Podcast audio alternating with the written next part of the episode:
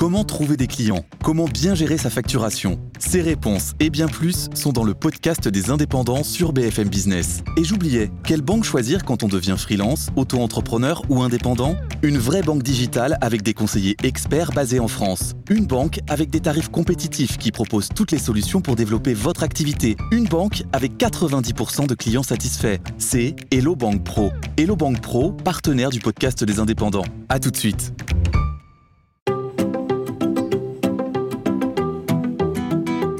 80%, le podcast qui donne la parole au handicap.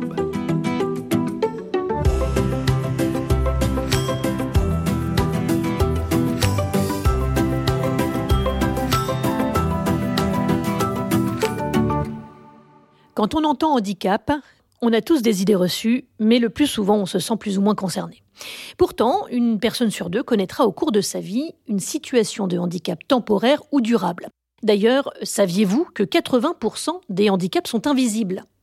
Une maladie respiratoire, le diabète, de la dyslexie, la dépression ou encore une hernie discale peuvent mener à des situations de handicap et à une reconnaissance de la qualité de travailleur handicapé alors que cela ne se voit pas ou presque pas.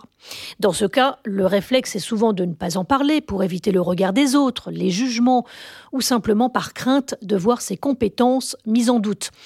Alors faire connaître ce qui ne se voit pas, faire entendre sa différence pour une insertion professionnelle réussie, pousser à changer de regard, c'est la volonté des salariés d'Altis France qui aujourd'hui ont accepté de lever le voile sur leur histoire et leur vécu du handicap en entreprise, qu'ils soient eux-mêmes en situation de handicap ou aidants familiaux.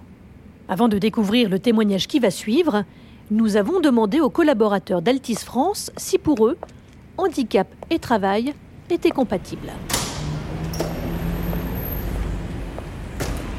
Pour moi, handicap et, travail, c'est tout à fait compatible. Il faut absolument, d'ailleurs, euh, à mon sens, euh, pouvoir l'intégrer au maximum parce que c'est de la diversité, parce que c'est euh, une action sociale aussi. Donc, euh, à mon sens, oui, l'entreprise a son rôle dans, l'implication et dans l'intégration de, handicap.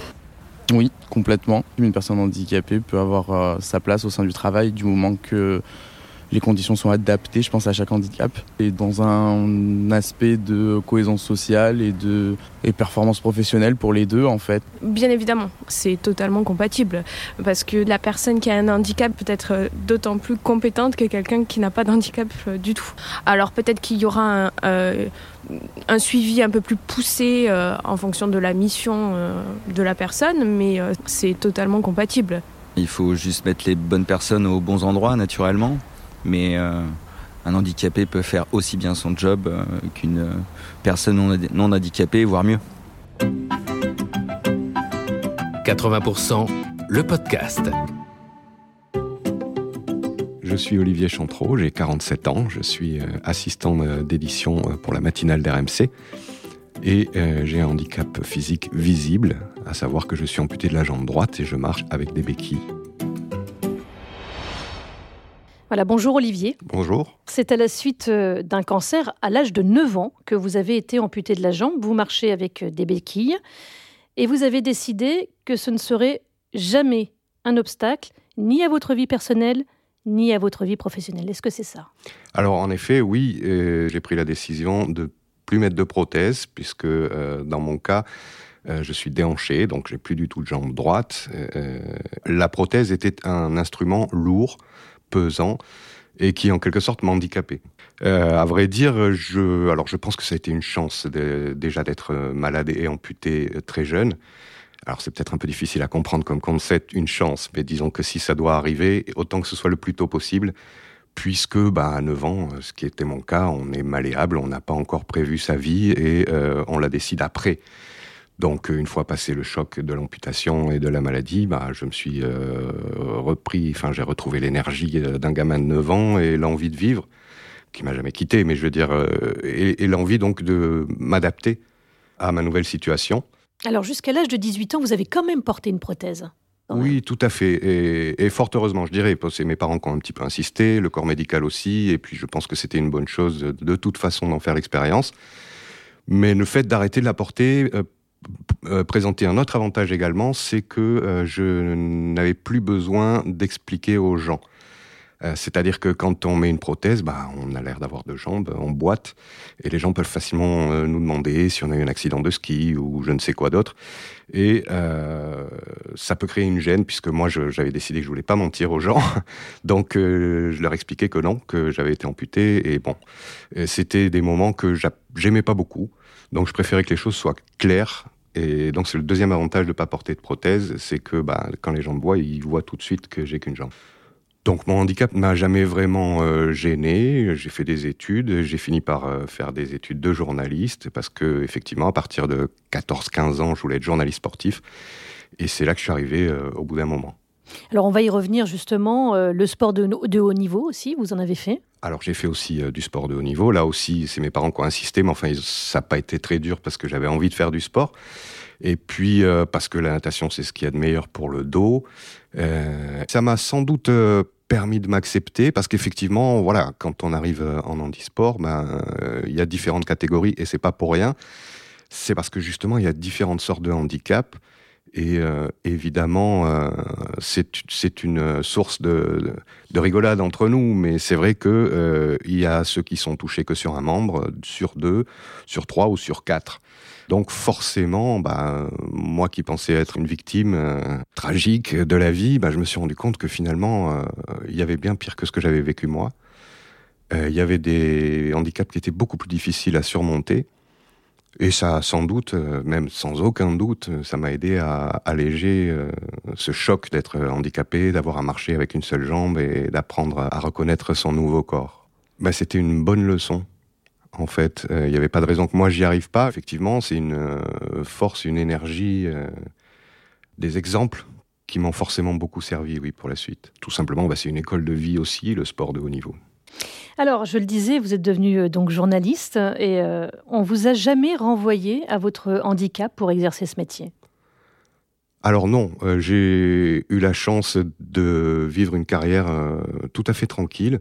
Je pense qu'il y a plusieurs raisons à ça. La première, effectivement, c'est que quand je suis arrivé, moi, sur le marché du travail, le travail pour les personnes handicapées était déjà une chose importante en entreprise. Et d'autre part, j'ai commencé ma carrière en sachant que je sortirais pas faire du reportage et que ça serait comme ça. Donc ça n'a pas été un problème. J'ai pas, pour le coup, euh, du coup, euh, demandé à faire du reportage et donc j'ai pas essuyé de refus. Donc effectivement, euh, comme moi je me pose en tant que journaliste avec mes compétences professionnelles, eh ben, j'ai pas été confronté à une expérience négative.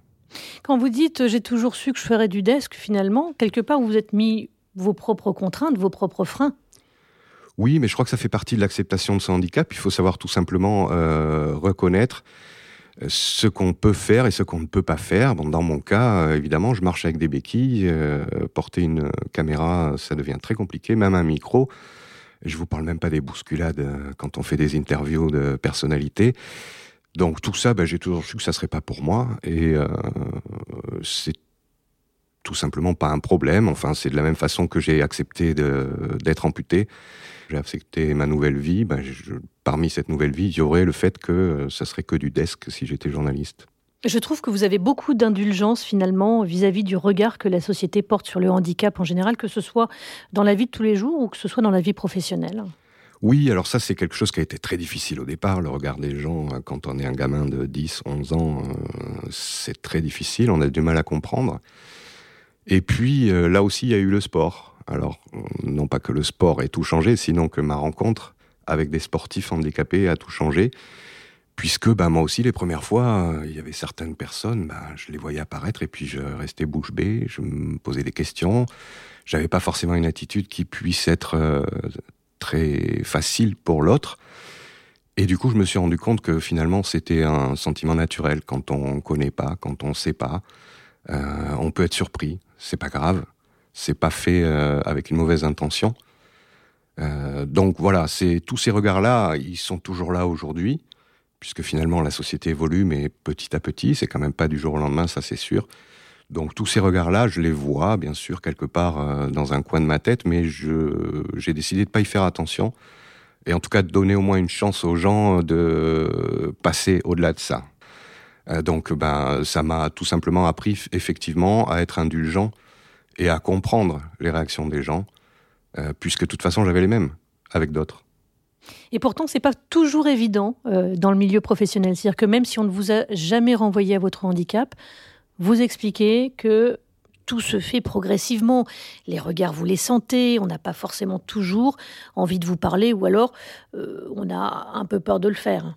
Oui, en fait, c'est ça. Je me suis rendu compte aussi avec l'expérience que le handicap fait peur euh, et qu'on n'ose pas vraiment parler à la personne de peur de faire une bourde, de commettre un impair, d'avoir une réflexion qui euh, semblerait déplacée. Donc ça aussi, je l'ai accepté dès le départ, c'est-à-dire que j'ai compris assez rapidement que ben, il faudrait que je donne de moi-même pour aller chercher les gens, euh, pour effacer leurs doutes et leurs peurs. Donc oui, ça demande un petit peu d'énergie, mais pas de quoi se plaindre quand même. Donc ben, j'applique la même méthode, hein. je me pose en tant qu'être humain, journaliste, professionnel, et je m'occupe pas du reste. Et normalement, avec le temps, ça finit par passer, en ajoutant à ça une petite dose de dérision. Et puis, bah, le jour où euh, j'ai des collègues qui font des blagues euh, sur mon cas, je sais que c'est gagné. Justement, l'humour, c'est une arme? Oui, c'est une arme. C'est déjà c'est indispensable. Euh, on le manie tous plus ou moins d'une certaine façon pour supporter les difficultés de la vie. Et euh, bah, dans le cas des personnes handicapées, je crois que c'est quasiment 100% des gens. Enfin, à partir du moment où on commence à accepter sa condition et son handicap, à s'accepter tel qu'on est, euh, je pense qu'on a, on a ce réflexe et ce besoin d'un peu d'autodérision euh, bien naturel. Même si je pense que si vous étiez plongé dans un milieu handisport sans être mis au courant, vous seriez un peu surpris parfois par la violence de certaines blagues mais voilà, c'est euh, l'autodérision, c'est déjà une tradition un peu française euh, à la base. Et je pense que ça se développe un petit peu avec le handicap parce que voilà, c'est une nécessité, parce qu'il y a aussi des côtés pesants euh, et que ça permet de les évacuer tout simplement. Voilà, mais vous avez pris le parti de l'optimisme finalement. Oui, je crois. De toute façon, c'est mon caractère, c'est ma philosophie en général. Donc, j'ai pas eu beaucoup à forcer. Mais euh, effectivement, en étant optimiste et euh, en se posant tel qu'on se voit, euh, ça facilite les rapports humains.